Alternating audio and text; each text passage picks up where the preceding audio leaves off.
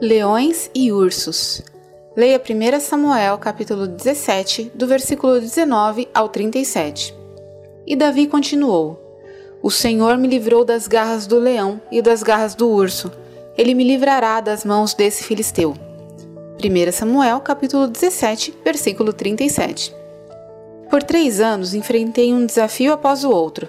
Recebi o diagnóstico por esgotamento e depressão e precisei abandonar minha profissão como professora. Desde então, tive que lidar não apenas com a minha recuperação, mas também com a dificuldade de pagar o aluguel, outras contas e até comprar mantimentos. No entanto, Deus sempre cuidou de meu marido e de mim. Após cada momento de incerteza, eu percebia o quanto eu confiava mais em Deus. Em cada uma dessas provações, vi Deus fortalecendo nossa fé para o próximo desafio. Aprendemos a confiar em Deus e nas suas promessas para a nossa vida.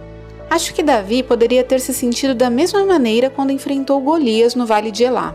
Embora ele fosse jovem e um soldado sem experiência, Deus o fortaleceu e treinou enquanto cuidava das ovelhas de seu pai.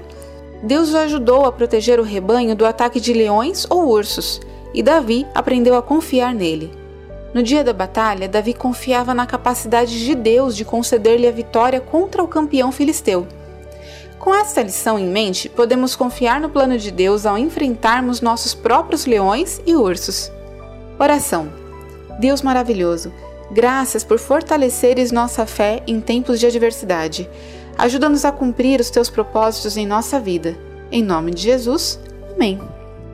Pensamento para o dia. Deus pode usar minhas adversidades para fortalecer a minha fé. Oremos por alguém que esteja com depressão.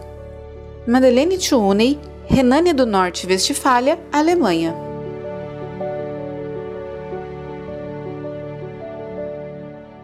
Essa história foi publicada originalmente no No Cenáculo Impresso, edição de janeiro e fevereiro de 2021.